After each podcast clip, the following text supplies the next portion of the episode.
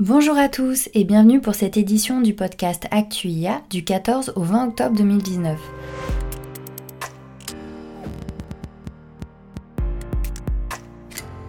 Dans l'actualité, création d'un consortium pour déployer la mesure PACIA de la région Île-de-France.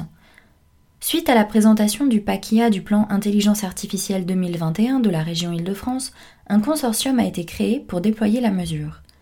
Il a été lancé par l'IMT, représenté par sa plateforme TerraLab, le Hub Francia, Bearing Point, Business and Decision, Capgemini, Quantmetry et l'IRT Systemix.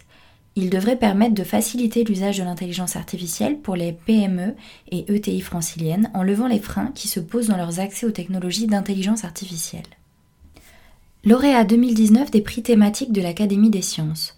L'Académie des sciences attribue de nombreux prix et médailles venant honorer des scientifiques d'expérience ou encourager de jeunes chercheurs en début de carrière. Ces récompenses concernent l'ensemble des domaines de recherche, fondamentaux ou appliqués.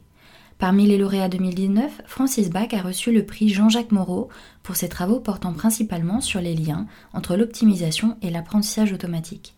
Ces travaux ont permis des contributions majeures dans les deux domaines, avec notamment le développement et l'analyse fine d'algorithmes stochastiques permettant le traitement de données massives, ainsi que la formalisation élégante des problèmes de parcimonie structurée et leur lien avec l'optimisation convexe et les algorithmes du premier ordre. Palmarès des prix Startup EDF Pulse 2019 et premier prix pour Terra Panacea. Les prix Startup EDF Pulse ont été remis le 16 octobre par Jean-Bernard Lévy, président directeur général du groupe EDF. Pour cette sixième édition, ce sont plus de 330 projets qui ont été examinés dans les domaines du bien-être connecté, du travail 4.0 et des territoires durables. A noter que le premier prix a été remporté par la start-up Terra Panacea. Étude Oracle et Future Workplace sur l'IA, 64% des salariés feraient plus confiance aux robots qu'à leurs managers. Oracle et Future Workplace ont publié leur deuxième enquête annuelle sur l'IA au travail. Menée auprès de 8370 salariés, managers et DRH à travers 10 pays, cette enquête montre que l'IA modifie profondément les relations entre les individus et la technologie dans l'environnement professionnel et redéfinit le rôle que doivent jouer les équipes RH et les managers pour attirer, conserver et développer les talents. Paris-Saclay Autonomous Lab, le groupe Renault commence l'expérimentation publique de ses Zoé Cab autonomes le groupe Renault a annoncé démarrer la semaine dernière son expérimentation publique de deux prototypes de Renault Zoé Cab électriques, autonomes et partagés sur le campus urbain de Paris-Saclay. Du 14 octobre au 8 novembre 2019, un panel d'une centaine de personnes utilisera ce service de voiture à la demande. L'objectif est de le tester au niveau technique ainsi qu'au niveau de son acceptabilité et appropriation par les clients finaux pour leur déplacement du quotidien.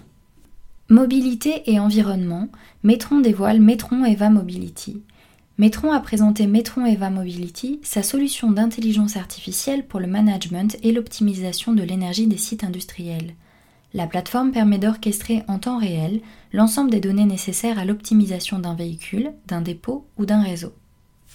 Assistant virtuel, Converso lève 2 millions d'euros. Converso a conclu sa levée de fonds globale de 2 millions d'euros. La start-up spécialisée dans les plateformes conversationnelles appliquées à la sphère de la DSI va ainsi poursuivre son développement produit, nouer des partenariats en France et à l'international et développer ses ventes directes. Énergie. Engie et C3.ai dévoilent une solution de gestion pour les grandes institutions basée sur l'IA. Engie et C3.ai ont lancé une nouvelle solution logicielle de gestion globale de l'énergie. Basée sur l'intelligence artificielle, elle est baptisée Smart Institutions.